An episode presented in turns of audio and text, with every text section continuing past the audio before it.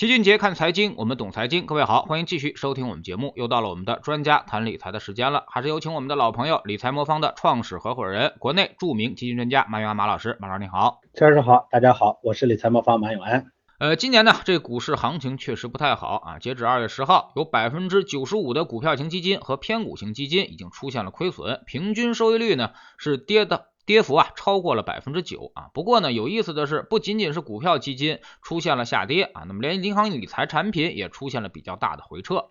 通常情况下，银行理财产品给人印象呢都是风险低、收益低的，足够稳健的，很少出现这么大幅度的甚至转为负值的一个情况。那么马老师能不能给我们解释一下，银行理财产品是出现了什么问题呢？呃，确实最近有这么一种情况，因为有很多银行代销的。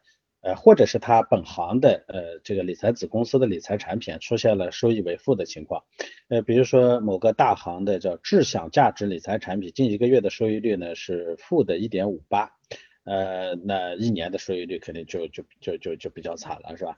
呃，还有一个大行的优享增强产品成立以来的收益率呢是负的五点七二。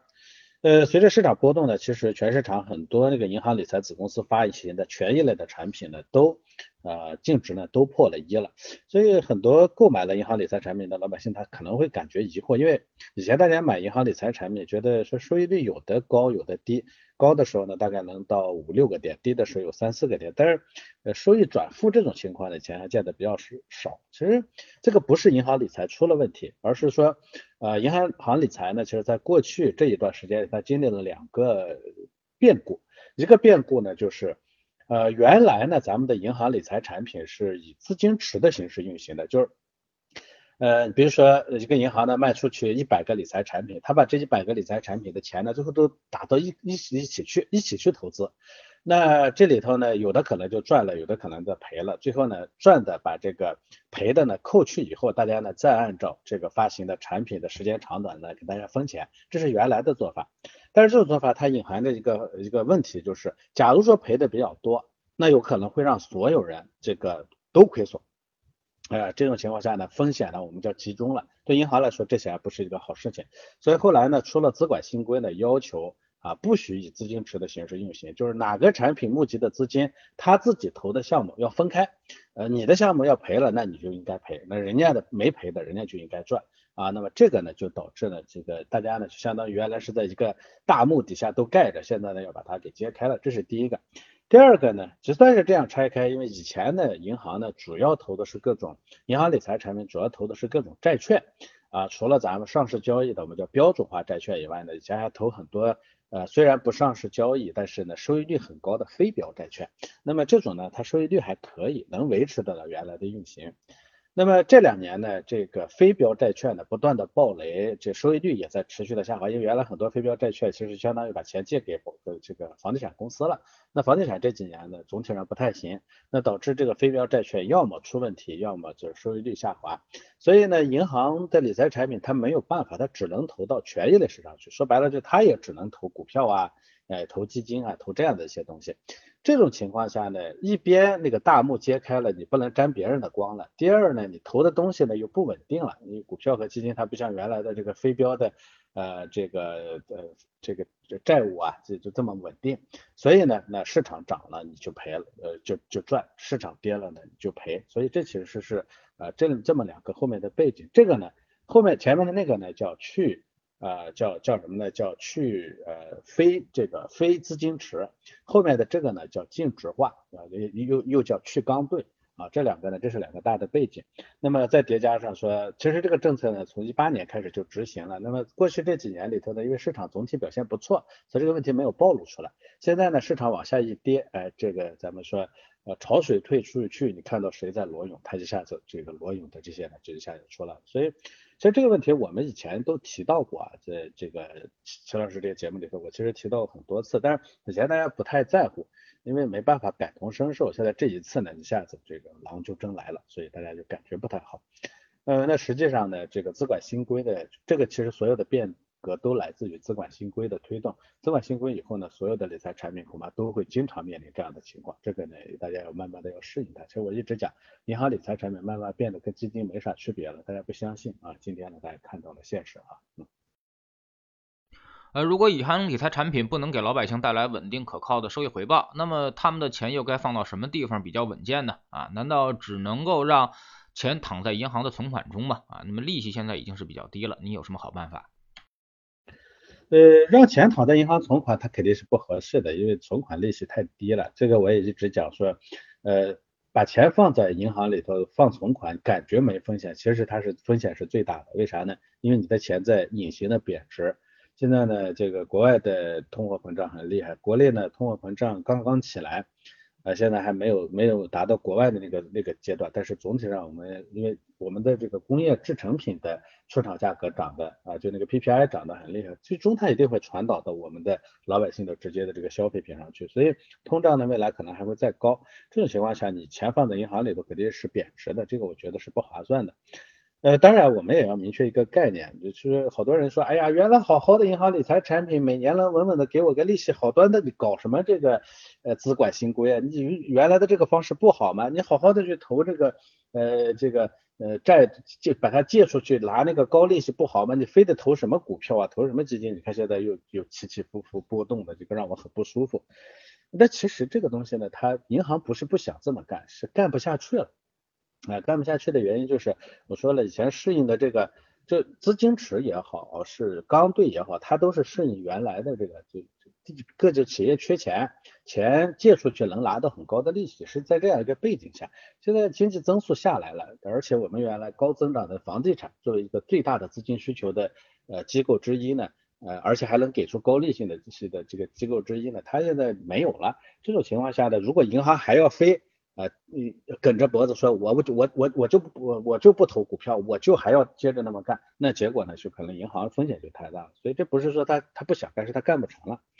那呃，这我也一直讲说，这其实是是短暂的现象啊。如果说不担风险，你还能拿高收益，这件事情如果能持续下去的话，这金融金融教科书就该重写了。所以这种事情它不可持续。呃，所以正常的方式就是担一点风险，拿一点收益；不担风险，你就拿那个银行存利息。你想担拿点高收益，你就得担一点风险。所以不是说，呃，投权益类市场担一点风险，银行理财产品就有问题。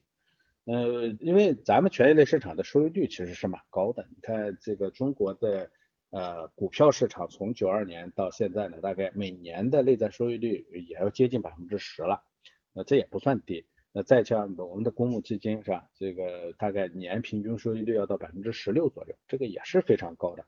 你这个要是能能拿得住，能能年年的就持有的话，百分之十六的这个年化收益率，大概呃五年左右你就能翻一番，这个其实是非常好的了。呃，但是这个里头的问题在哪里呢？我们知道这个银行理银行理财产品去投一些股票啊，投一些基金是没错的，这方向是对的。但我们对银行的资产管理能力，对投资管理能力啊，这一点上我们是有有疑惑的，因为这个浮动收益里头，你投股票、投基金，这个想挣钱，那是要拼这个投资管理能力的。在所有的金融机构里头啊，其实银行的投资管理能力是相对比较低的。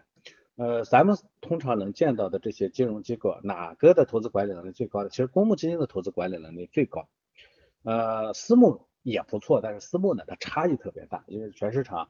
啊，那么多的两万六千多只私募，那有的公司做的特别好，有些公司做的特别烂，因为那个呃私募的门槛比较，就进做私募的那些人的门槛比较低，就谁都可以做。那当然有些确实很厉害，有些确实很差，这是最强的。其次呢，其实是呃这个这个叫什么呢？券商。最呃，然后是保险公司，最后才是银行啊。银行呢，其实它投资管理能力比较差。大家记得以前的那个中行的原油宝这个事儿是吧？这种事儿在基金公司、在券商，甚至在保险公司都是不能想象的，这个事儿根本就就不可能发生。但是在银行，你看这事儿就会发生，从侧面就暴露出来，说银行就是投资管理能力比较差。嗯，这个当然很多人说不可能，银行多大呀，什么多牛啊，它投资管理能力为啥差呢？呃，银行大是因为它通过吸储放贷收的钱多，不代表它会把钱呢能投得好。传统上呢，因为银行呢主要是把钱投在我前面说的那种非标的债券里头，借收钱借钱这种事儿它最在行。但是，一旦去投投基金啊、投股票这个时候，但是银行在这里头呢水平其实并不算高。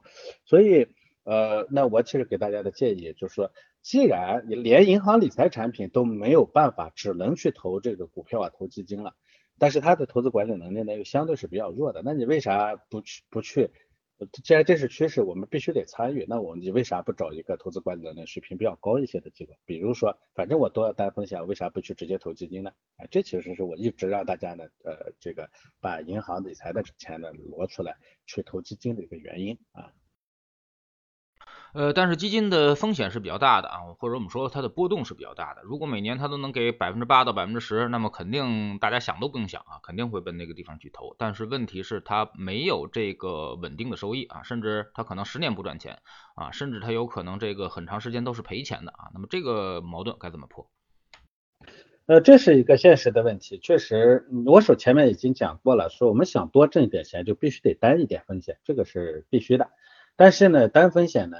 这个对我们个人来说，担太高的风险它不合算。像齐老师说的，这个投股票也好，投基金也好，经常的确实存在着好几年赚不回来的这种情况，是吧？呃，比如说这个一五年之后，一五年当年的这个市场收益率特别高，但是当年遭遇了这个很大的回撤，就挣了很多又赔回来一些，但是当年还是挣的。那一六年、一七年，甚至一八年。啊，这几年呢，其实最终都很难，很多基金呢都不挣钱。那你要拿着的话，一拿可能就三四年、四五年回不来本。呃，首先呢，它经常会赔很多啊，有很多基金呢动不动亏百分之七十。其次呢，它有时候赔的时间会特别长，所以这个对普通老百姓来说呢，投单一基金呢是是有风险的。这是我一直一直讲，我不是说它东西不好，是说你去单一投资呢，它有问题。你看，呃，去年那个特别火的那个葛兰的基金是吧？近一年最大回撤百分之四十。通常情况下，我们如果把钱放在这样的基金里头，你说你能长期待得住？那开玩笑，反正我是待不住。如果我把家里的主要钱放在这这个基金上，我绝对待不住，我肯定是跑路了。那你说你都那么专业了，你待不住？我是专业是我的投资方面，我也是一个人，只要是人，亏损的时候就会有心理压力，就会就就会恐惧。那当你撑不住的时候，你恐惧撑不住的时候，你最终呢还是会选择跑路。所以这个时候我觉得是非常正常的。这其实也就是我一直说我做理财魔方不是为了。我原来做私募的，那那原来做私募很日子很好过，为啥我要做理财魔方？我就觉得单一的这种产品它就是满足不了需求。你不要老老看人家葛兰那是收益率好是吧？这个掉下来你待不住，收益率跟你有啥关系，对不对？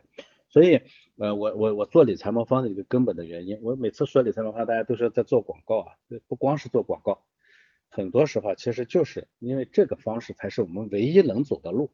你打开我们的 APP，你就发现我们针对不同的客户呢，他是做了一揽子的基金。我们的那个基金组合啊，就算是基金市场有那个四年五年回不了本的基金，你像呃去年的前年的那个冠军基金，就是在前面大概四五年都是在赔的，它它回不了本。那么这种情况下呢，那我们的这个因为是做了一个组合里头呢，它有的有的可能波动大一点，有的波动少一点，最终呢组合呢它的这个。亏的幅度有限，亏的时间也会很短。我们大概呃每个人的每个组合最大的回撤，因为它根据每个人能接受的程度呢来定的，但是一般不会超过百分之十五。我一直说有百分之十五这个线，为啥呢？因为我根据我这么多年的客户服务啊，我发现很少有人说我把家里头的钱投上，主要的钱投上去了，最终我还能担得了百分之十五的亏损。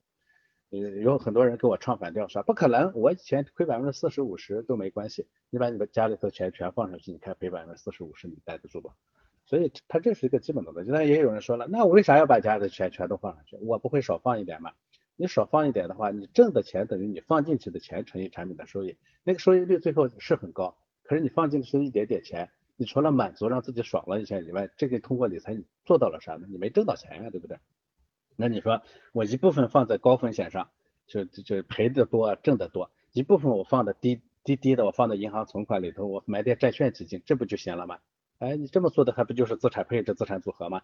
这就是资产组合的原因。所以我一直讲，我们要做一个资产组合，把高的低的，呃波动相反的这个不同步的一些产品，把它凑在一起，最终呢让它的波动稍微小一些。这就是我说的担一定的风险，当然也也要获取一定的收益，最终收益它不会特别高。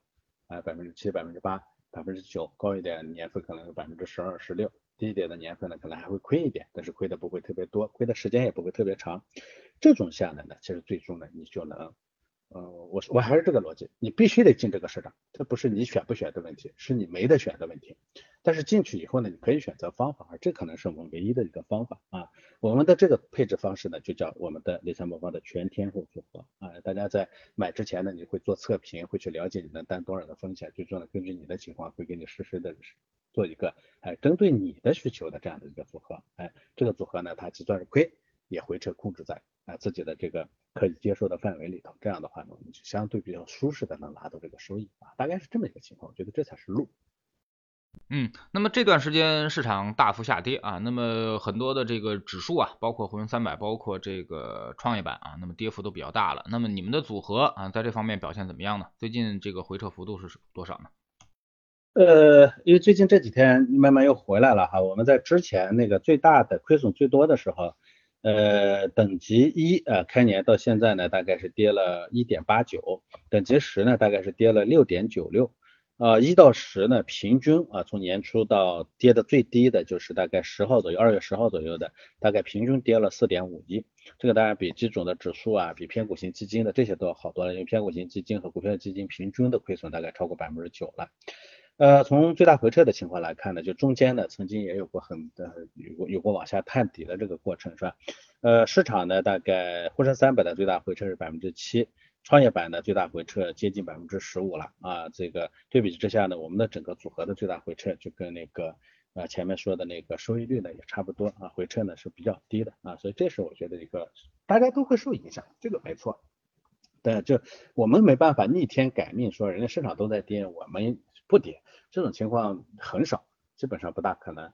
但是我们可以让它的风险降得低一些，让你相相对舒适一些啊，能做到的仅止而而而已。但是呢，这个就对你来说非常重要，因为做到这一点，你心理上稳定了，你就能待住。最近市场又开始反弹了，如果前面你待不住，你跑掉了，就像咱们葛兰那个基金前一段时间有大量的赎回，那些投资者呢？跑掉了，当时是觉得，哎呀，实在撑不住了，这个出来休息一下，休息一下之后的结果是什么呢？当人家反弹的时候你不在，对吧？亏百分之四十的亏损的时候你在场，当人家反弹回来的时候你不在，对吧？最终那个产品的收益率很可能长期收益率人家仍然是很高，但是它跟你没有关系啊，这是一个基本的问题。嗯。嗯，那么今年呢，其实市场会下跌比较多啊，那么整个的波动也比较大啊，那么很多投资者呢，这个情绪已经有点悲观了啊。有人说本轮 A 股下跌呢，可能跟美联储加息有关啊，这还没加息呢就跌这么多，未来加息还指不定怎么着呢啊。那么马老师您怎么看最近的一个股市状况啊？那么最近这块呢是跌到差不多了位置了呢，还是这个未来可能还会有下跌？您怎么看？呃。这个市场哈，基基本上有有两个铁律啊，是比较就我我比较害怕和比较开心的时候是啥时候啊？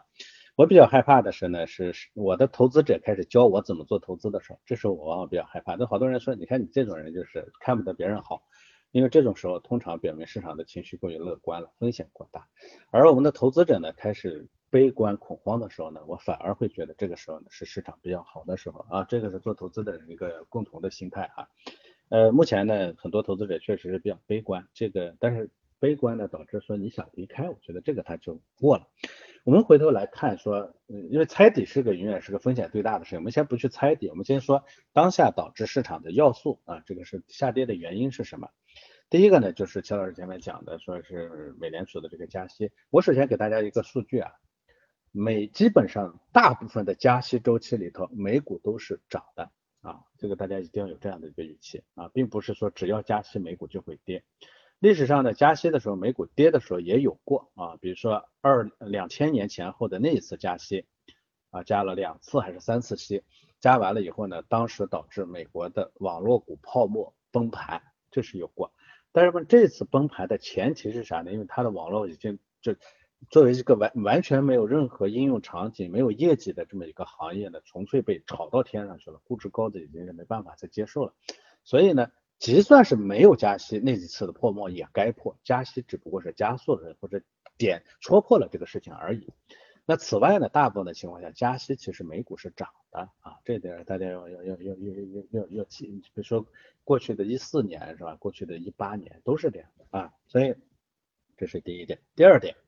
现在呢，大家呢这个对加息的这个预期呢又极其悲观，市场上呢认为美联储呢会加息，呃，算下来可能会加息七次啊，这个就包括了三月份呢要停止这个购债是吧？就我们所谓的量化宽松结束啊，不向市场再过多的投放啊资金啊，然后呢三月份呢开始加第一次，全年呢加七次左右。而且还有第三个政策呢，是美联储要缩表，就是把它那个嗯这这个资产负债表里头的债务部分呢，把它缩下来。这其实相当于隐形的加息，叠加起来呢，大家认为呢要加七到九次啊，这是现在市场的一个预期。那么我给大家说第二个事实啊，基本上美联储的每一次加息都比预期的要要少，基本上你们可以回头去看，每一次加息初期的时候都是要加多少多少多少次，到最后每一次都实现不了。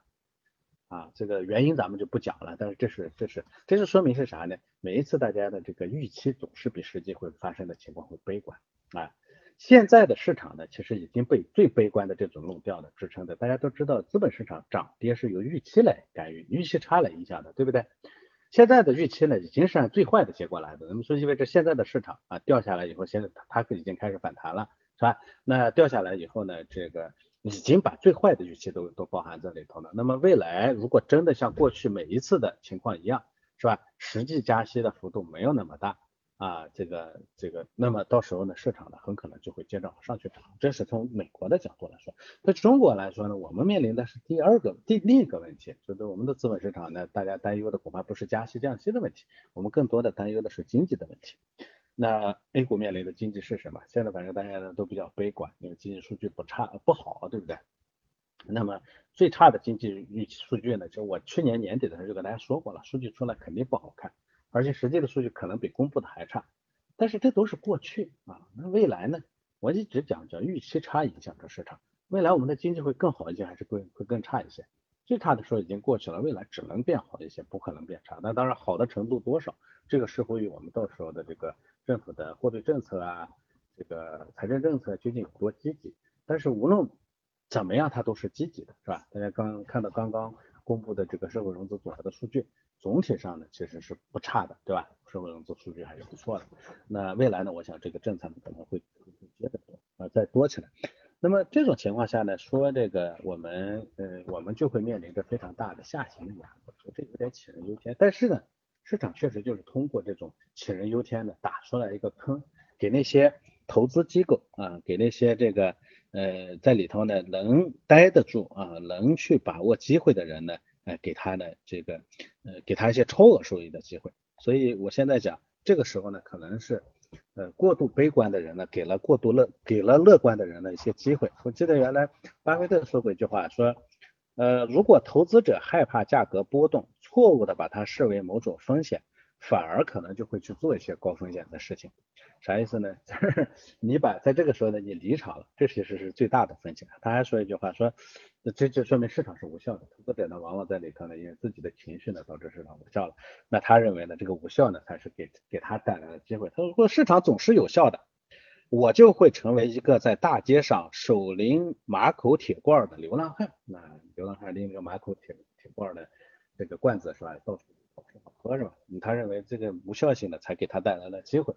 所以我觉得情绪的呃过度悲观导致的市场下滑呢，对我们来说永远是机会而不是挑战。当然前提是你的方法对，你不要成为那个在这个悲观情绪中呢被人家割掉的人，而是能作为一个站在最后胜利者，你去割别人的人。而作为胜利者，你唯一需要做的就是选对正确的方式，所以这个是我对这个呃当下的这个市场的一个判断。当然会有人说，那你就直接告诉我是不是底部，这个呃千古谜题啊，是吧？呃无从去判断。但是从我们的呃观察来看，呃在这个区域呢，进入我们的组合的人，基本上回回正的概率会非常非常速度会非常快，回正的概率会非常高。我们的风险等级十呢，历史上大概一年左右就回到，就算是有赔回来的概率呢，大概是百分之九十八左右啊。那如果说在相对低一些的位置上再进来的话，回正概率会大幅度提升，那大概呢六个月啊三个月的回正概率要要提到百分之八十以上，也就是说大概有百分之八十的概率你在现在的这个位置上进去三个月以后你是挣到钱了的。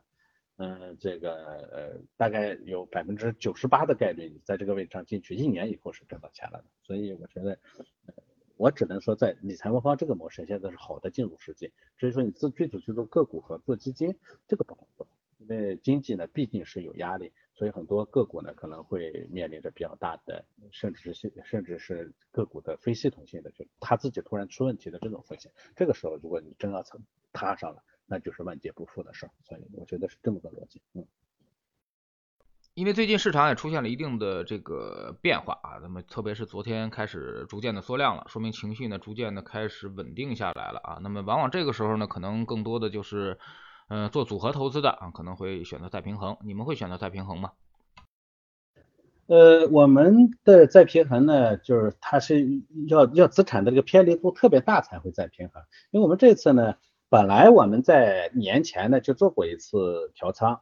当时调仓的时候呢，其实我们已经小幅度的降低了呃这个呃科创的这一块的比例啊，所以我们里头呢已经呃更多的配了大盘股，同时呢呃还配了大概百分之十三的港股，港股大家都知道年初到现在还是在涨的对吧？